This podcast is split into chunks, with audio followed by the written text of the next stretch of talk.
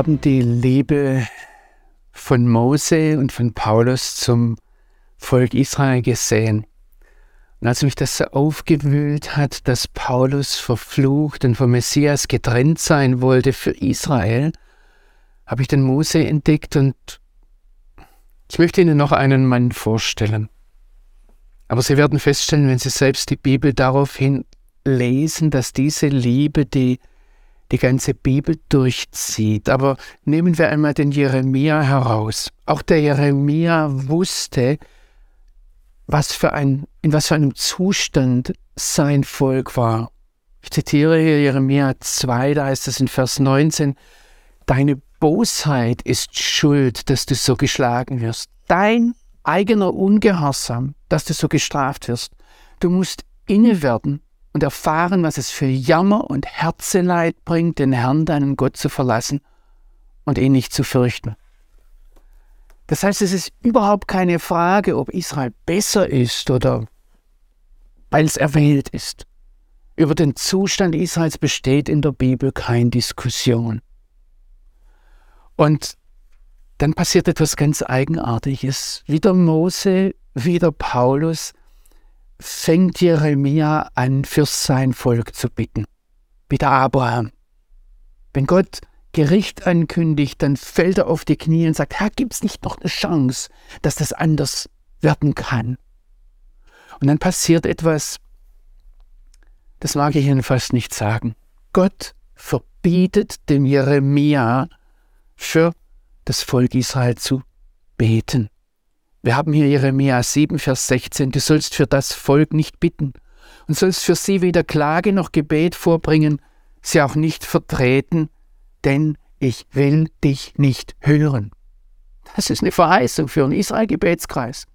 Vom lebendigen Gott, nicht von ihrem Pfarrer oder Pastor, der meint, sie seien etwas überkandidelt mit ihrer Begeisterung für Israel, sondern von Gott selbst, der sagt, ich will dich nicht hören.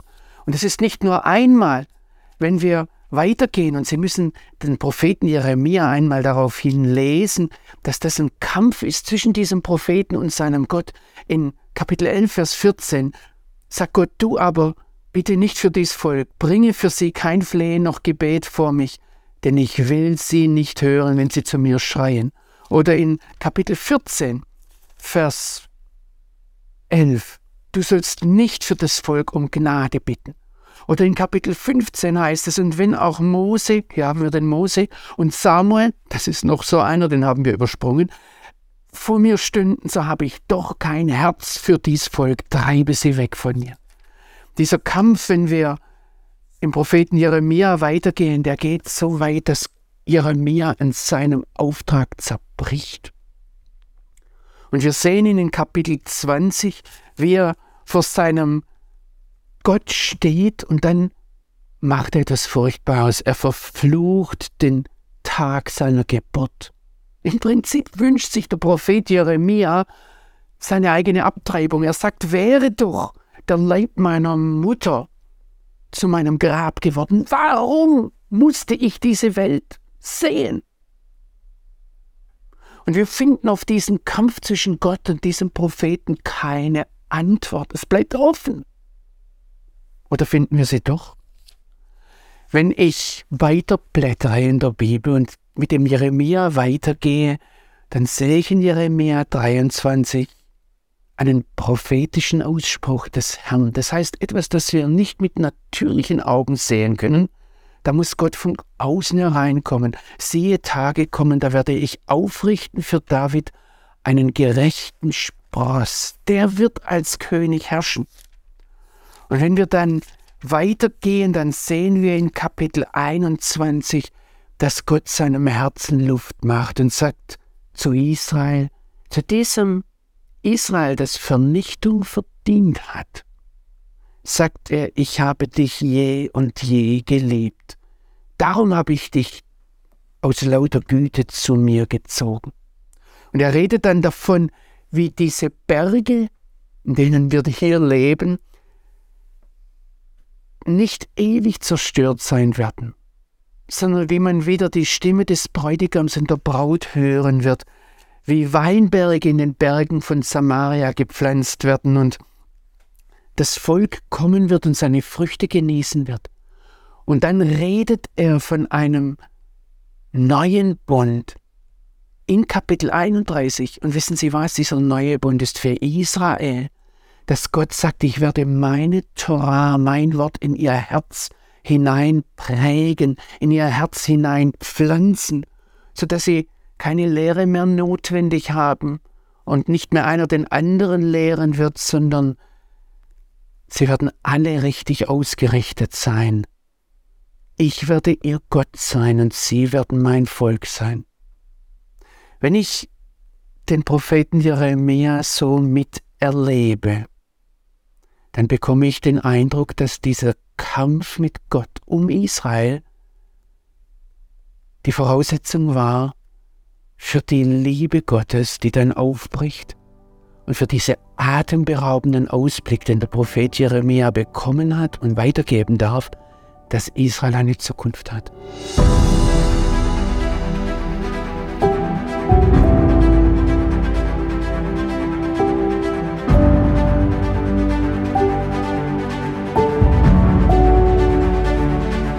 Wir sind in Römer 9 bis 3 noch immer, wo Paulus bittet, ich habe in der Vergangenheit angefangen zu beten und dieses Gebet durchzieht mein ganzes Leben, meine ganze Existenz verbunden mit einem tiefen Schmerz. Ich möchte verflucht, sagt er zu Gott, und vom, vom Messias Jeshua getrennt sein für mein jüdisches Volk. Und mich bewegt die Frage, ist das nicht verrückt? Kann man so etwas sagen? Ich habe dann entdeckt, das ist genau die Einstellung, die den Mose getrieben hat, die wir bei Jeremia sehen. Wir sehen es noch bei vielen anderen Menschen in der Bibel. Wir sehen es angelegt beim Abraham, wir sehen es beim Samuel, wir sehen es beim Daniel und es geht hinein bis ins Neue Testament. Hier sehen wir es bei Paulus. Er selbst hat die Kleider gehalten, als der Stephanus gesteinigt wurde. Auch Jesus hat sich keine Illusion darüber gemacht, wie das jüdische Volk, wie das Volk Israel ist. Wenn wir in Matthäus 23 einmal nachlesen, da sitzt Jesus auf dem Ölberg und er weint über Jerusalem und sagt, Jerusalem, Jerusalem, die du tötest die Propheten und steinigst, die zu dir gesandt sind. Wie oft habe ich deine Kinder versammeln wollen, wie eine Henne ihre Küken versammelt unter ihre Flügel. Ich habe nicht gewollt. Und er hat das Ganze nicht nur theoretisch einmal gehört, sondern durchlebt, wie dieses Volk, für das er gekommen ist und für das er alles gegeben hat, ihn abgelehnt hat. Und dann hängt er am Kreuz. Und in dieser Hitze, in diesem Staub. Und er spürt hier in seinen Händen die Nägel. Vielleicht hier, an denen sein ganzes Gewicht hängt. Und unten stehen die, für die er gekommen ist und die Gott 2000 Jahre lang geprägt hat, dass sie sein Wort verstehen und lachen ihn an und sagen, wenn du der Messias bist, dann steig doch runter. Zeig's uns. Und Jesus hat dann nicht so reagiert, wie wir das vielleicht getan hätten, dass er gesagt hat, na, jetzt reicht's aber. Jetzt baue ich mir eine Gemeinde, die an der Stelle Israels steht, sondern der letzte Gedanke von Jesus war, Vater, vergib ihnen. Sie wissen nicht, was sie tun und letztendlich hat er sein Leben für sein Volk gegeben. Mir wurde diese Einstellung von Paulus, von Mose, von Jeremia, von Samuel, von Daniel bis hin zu Jesus als Spiegel vorgehalten. Und ich habe mich, wenn Leute kamen und mich angegriffen haben, ich würde Israel zu hoch einschätzen und ich mich verteidigt habe, ich habe mich geschämt, weil ich von dieser Liebe die mir hier offenbart wird, weit entfernt bin.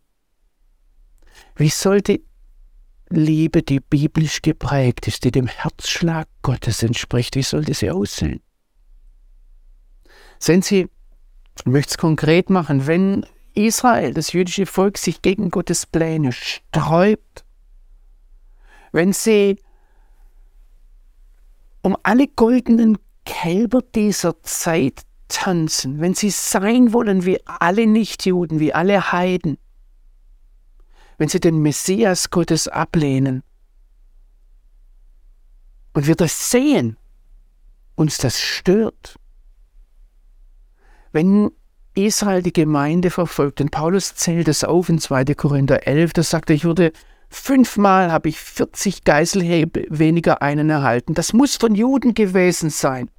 Das ist eine biblische Strafe. Dreimal mit Stücken geschlagen, einmal gesteinigt.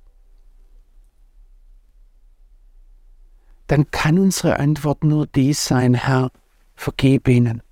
Ich möchte noch einen Schritt weiter gehen. Ja, wenn wir Israel ansehen, und das war bei Mose nicht anders als bei Jeremia, dann war Israel eher eine Prostituierte, eine Hure, eine Frau, die Gottes Braut hätte sein sollen.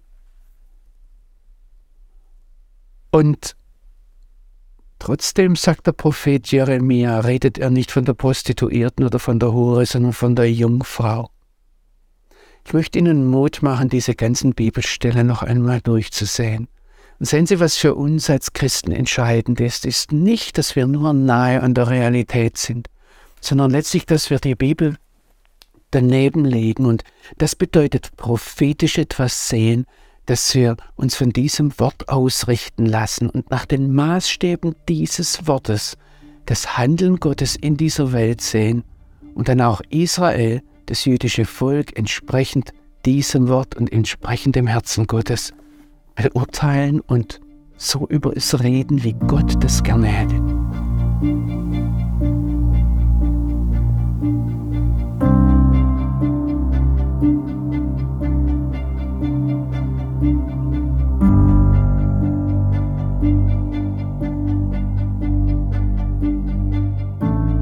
Sind am Anfang des neunten Kapitels im Römerbrief. Ich sage die Wahrheit in Christus, schreibt der Paulus. Ich lüge nicht, wie mir mein Gewissen im Heiligen Geist bezeugt. Ich habe eine große Traurigkeit, einen tiefgehenden Schmerz, der mein Herz durchzieht. Und dann kommt er auf diese Bitte, ich möchte verflucht und vom Messias getrennt sein für meine Stammverwandten nach dem Fleisch. Und dann sagt er, die Israeliten sind. Paulus war Rabbiner und jüdische Rabbiner verwenden die Begriffe, die sie verwenden, ganz, ganz genau, ganz gezielt. Wenn Paulus so ganz normal gesprochen hätte, ohne größer darüber nachzudenken, hätte er gesagt, ich meine das jüdische Volk. Also der Begriff die Juden, das wäre auch damals, so wie für uns heute, der geläufige Begriff gewesen. Er meint das Israel nach dem Fleisch. Er meint die Leute, die den Messias Jesus ablehnen und in manchen Fällen sogar die Gemeinde verfolgen. Ich möchte Ihnen das zeigen, er hätte andere Möglichkeiten gehabt. Zum Beispiel diese Leute zu nennen, wenn ich, also die Juden, wenn ich jetzt biblisch vorgehe und frage, was kommt in der Bibel noch vor, er hätte sie zum Beispiel Jakob nennen können oder Haus Jakobs, Stamm Jakobs. Was hätte er damit ausgesagt? Er hätte gesagt, Jakob, der, der Name spielt in der Bibel eine große Rolle. Jakob kommt von Ekev, das ist die Verse. Jakob ist der Fersenhalter und der Hinterlistige. Die Bibel sagt uns nicht, trage jetzt einfach nur mal biblische Aussagen zusammen. Er hat schon im Mutterleib seinen Bruder betrogen. Das hat man daran gesehen, als der Esau als erster geboren wurde, also sein Zwillingsbruder, hat er ihm die Ferse festgehalten. Da musste es ihn gleich auf die Schnauze hauen. Also er hat dann auch nachher das Erstgeburtsrecht des Bruders nur durch die Gedankenlosigkeit, die Leichtfertigkeit des Bruders sich praktisch erschlichen und ebenso den Erstgeburtssegen, da hat er den alten Vater Isaak durch List und Lüge praktisch übers Ohr gehauen. Jakob ist in der Bibel vom, vom biblischen Denken her derjenige, der eine Verheißung hat. Das ist gar keine Frage. Aber, also ein, eine Erwählung hat. Aber was er dann meint, ist, er meint immer so dem, dem Plan Gottes noch etwas nachhelfen zu müssen. Also wir haben diese Jakobssöhne heute in Israel, die, die, die wissen, dass wenn der Messias kommt, dass dann ganz Israel den Schabbat halten wird. Und sie sagen, vielleicht kriegen wir den Messias schneller her, wenn wir den Schabbat halten und die anderen dazu zwingen, den Schabbat zu halten. Und so kann es dann vorkommen, dass sie, wenn sie in Nähe von orthodoxe Viertel kommen am Schabbat mit dem Auto, wo sie eigentlich nicht fahren sollten, also nach deren Vorstellung, dass sie dann mit Steinen beworfen werden. Der Jakob, der wird durch List reich. Die Verwandtschaft seiner Frauen fühlt sich betrogen und der Schwiegervater Laban getäuscht und so muss dann Jakob schließlich fliehen. Es ist ganz interessant, wenn die Bibel vom Haus Jakobs spricht für Israel, wenn sie Israel als Jakob bezeichnet oder als Jakobs Söhne, und noch einmal, ich trage jetzt hier nur biblische Aussagen zusammen, dann ist es durchweg ein Volk, das keinen Verstand hat, ein verrücktes, ein tolles Volk, dem die Propheten Gericht ansagen müssen, dem man sagen muss, dass es vom Herrn verstoßen sei oder dass er sein Antlitz verborgen hat. Das würde ganz genau das treffen, was wir gesehen haben, dass ja Israel das Volk ist, das um das goldene Kalb herumtanzt. Das Volk, das seinem Gott entfliehen möchte, das sein möchte wie alle anderen Völker. Paulus sagt nicht, sie sind Jakob. Er sagt, sie sind Israel.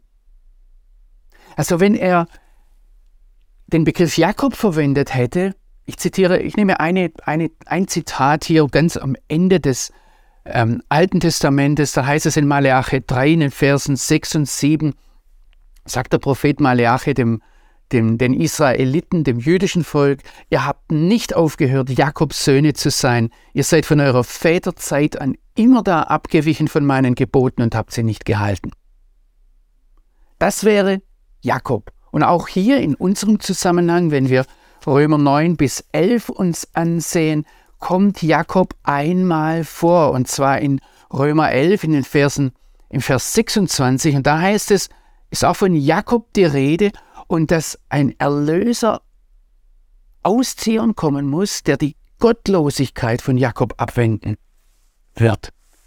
Also Jakob, das wäre ein Begriff, der sehr, sehr negativ ist, der verkrümmt ist. Und wenn Jakob verkrümmt ist, dann wird er zu Jeschuron, dann wird er der Geradlinige. Aber wenn Paulus hier Jakobs Söhne gesagt hätte, dann wäre er sehr nah an der Realität dran gewesen.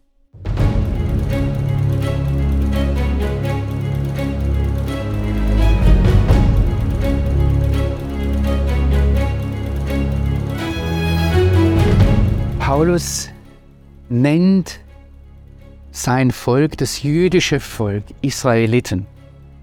Obwohl er ganz genau weiß, sie sind eigentlich verflucht vom Messias getrennt. Er möchte ihre Position einnehmen.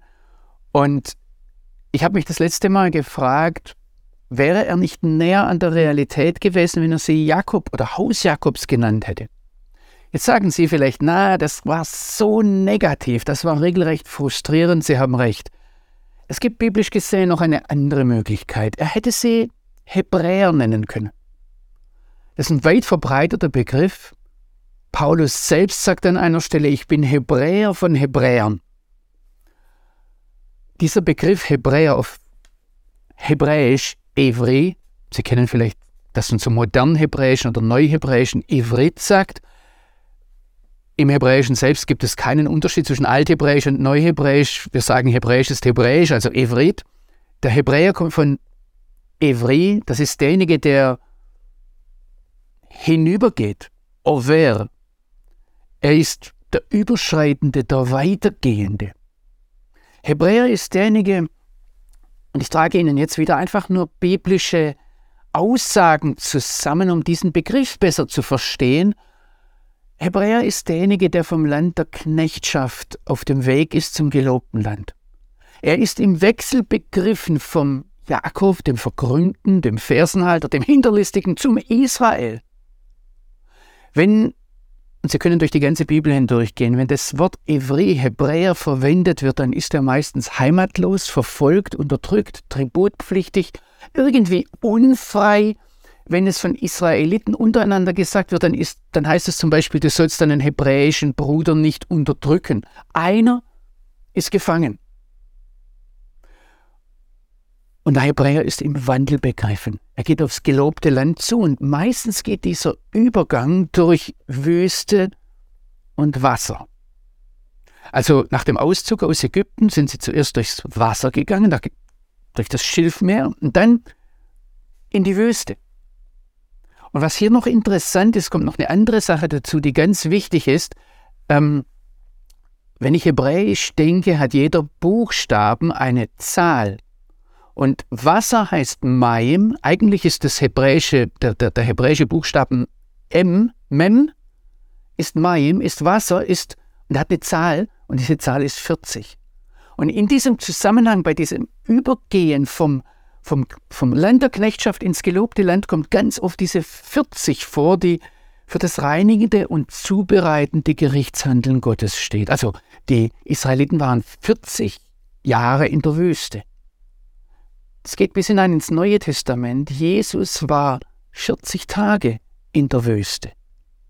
Und natürlich denken Sie jetzt vielleicht sofort, ja, das, das klingt danach, das, das, haben wir doch im christlichen Denken auch, die, die, die ganze Frage der Taufe, dass der Mensch hineingehen muss ins Wasser, dadurch stirbt und dann neu aufersteht, ein neuer herauskommt aus diesem reinigenden Handeln, was Gott an einer macht. Das steckt alles dahinter. Und was jetzt ganz oft beim Hebräer noch mitspielt, ist, dass er, und das steht nicht zufällig, diese Dinge hängen in der Bibel alle zusammen, das steht im Hebräerbrief, dass er auf dem Weg ist und das Verheißene, also dass das ihm versprochen wurde, nicht selbst bekommt. Er erlangt es nicht, sondern er sieht es nur von ferne. Das wäre eine andere Möglichkeit, wie der Paulus seine Stammverwandten nach dem Fleisch hätte nennen können. Er hätte nicht so negativ bleiben müssen beim Jakob, der der Hinterlistige ist.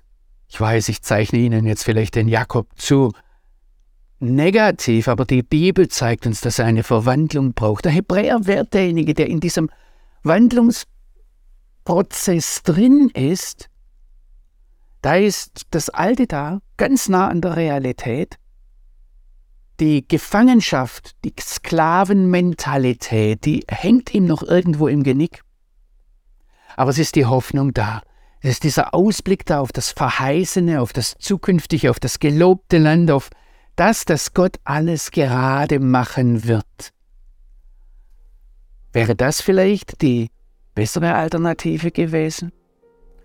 Paulus wählt einen anderen Begriff.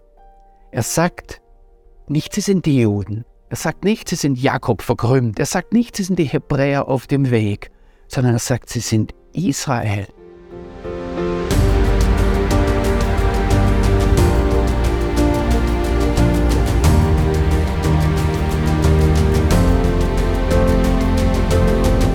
Paulus nennt sein Volk, das nicht an den Messias glaubt, Israel. Er sagt, sie sind Israeliten. Wenn wir verstehen wollen, was das bedeutet, dann müssen wir zurückgehen zu 1. Mose 32. Da haben wir den Jakob, er war auf der Flucht vor seinem Schwiegervater Laban und er bereitet sich vor auf die Begegnung mit seinem Bruder Esau. Mit beiden hat er ein ziemlich durchwachsenes Verhältnis und dann sehen wir dort, ihn dort am, im Ostjordanland am Jabok mitten in der Nacht. Er hat vorsichtshalber seine ganze Familie, seine Herden, seinen ganzen Besitz verteilt, hat sich gedacht, wenn der Esau einen Teil findet dann, äh, und den vernichtet, dann überlebt der andere Teil. Er ist in dieser Spannung, in dieser Zerreißprobe und dann begegnet ihm ein Mann. Und es entsteht ein Kampf in der Nacht, ein Kampf auf Leben und Tod. Und in diesem Kampf wird dann Jakobs Name verändert. Er merkt, dieser Mann, mit dem ich da kämpfe, ist kein normaler Mann.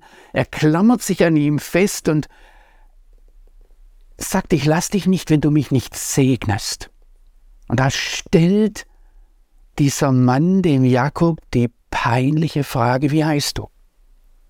Und er muss sagen, ja, ich bin der Jakob, der, der Fersenhalter, der Hinterlistige, der Verkrümmte, der, bei dem nichts gerade läuft. Dann sagt dieser Mann zu dem, ich gebe dir einen anderen Namen. Ich gebe dir den Namen Israel. Wenn Sie jetzt in unsere Lexika hineinsehen, wird Israel meistens mit der Gotteskämpfer übersetzt. Und zwar einfach deshalb, weil es dort heißt, als Erklärung dann, du hast mit Gott und mit Menschen gekämpft und hast überwunden. Aber wenn ich mir das auf Hebräisch anhöre, dann heißt Israel eigentlich etwas anderes. Es heißt, es wird streiten, es wird kämpfen, es wird herrschen. Gott.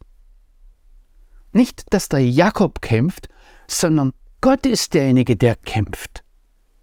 Und in 1. Mose 35, wo Gott dann diesen Namen Jakobs noch einmal bestätigt, da gibt es dann auch eine andere Begründung. Und die Begründung dort ist nämlich, ich bin Gott, der Allmächtige. Also im Prinzip fasst der Name Israel das zusammen, was der Mose dem Volk Israel vor dem Durchzug durchs Schilfmeer zuruft, wenn er zu ihm sagt, der Herr wird für euch streiten und ihr sollt still sein. Jetzt wird aber dort in 2. Mose 14, Vers 14 ein anderer Ausdruck im Hebräischen verwendet als der, der im Namen Israel drin steckt. In diesem Namen steckt dieselbe Wortwurzel drin wie im Namen Sarah. Und Sarah heißt Fürstin. Heute, wenn wir vom Minister sprechen oder von einem Fürsten, dann ist es ein Sar. Und in diesem Kämpfen Gottes im Namen Israels steckt noch mehr drin. Da steckt eigentlich drin, dass Gott nicht nur kämpft, sondern dass er auch herrschen wird. Der Name Israel beinhaltet das, was wir bis ins Neue Testament hineinhören, dass sich einmal jedes Knie beugen und jede Zunge bekennen wird, dass einer Herr ist. Gott wird herrschen. Der Kampf, bei dem es um Israel geht, da geht es um Gott und geht, geht es um Gottes Kampf. Und sehen Sie, wenn, wenn Paulus hier sagt, sie sind Israeliten, dann ist das ein Ehrentitel. Wir sehen das im ganzen Neuen Testament, wenn Jesus den Nathanael trifft. Sagt, ich habe dich gesehen unterm Feigenbaum. Und dann sagt er, ein rechter Israelit, in dem kein Falsch ist. Nicht wie beim Jakob verkrümmt, mit Tricks arbeiten, sondern geradlinig. Oder Nikodemus ist ein Lehrer Israels und deshalb ist es so peinlich, dass er keine Ahnung von der Wiedergeburt hat ganz besonders deutlich, wie bewusst das Neue Testament diesen Begriff Israel gebraucht ist, wenn Sie können das einmal noch nachmachen, wenn Sie eine, eine Konkordanz nehmen, nachprüfen und einfach mal sehen, wo kommt der Begriff König der Juden vor und wo der Begriff König Israels. Und Sie werden feststellen, dass den Begriff König der Juden ausschließlich im Neuen Testament nicht Juden gebrauchen. Also zum Beispiel die Weisen aus dem Morgenland oder die römischen Soldaten, die Jesus geißeln oder dann unterm Kreuz oder Pilatus schreibt übers Kreuz Jesus von Nazareth, König der Juden. Orthodoxe Juden, die in der Bibel verwurzelt sind, sagen ausdrücklich König Israels. Also zum Beispiel, wenn sie Jesus begrüßen beim Einzug in Jerusalem oder selbst die jüdischen Spötter unterm Kreuz sagen, wenn du der Messias bist, der König von Israel, dann steig doch vom Kreuz herab. Das Neue Testament ist hier sehr präzise. Und wenn Paulus sagt über seine Stammverwandten, dass sie Israeliten sind, dann schließt er da die ganze Würde des Volkes, die ganze Begabung des Volkes mit ein. Wenn die Römer, an die der Brief geschrieben wurde, Juden gewesen wären, hätte er sich das Folgende sparen können. Aber im Folgenden, in den Versen 4 und 5, erklärt er jetzt, was das bedeutet, dass sie Israeliten sind.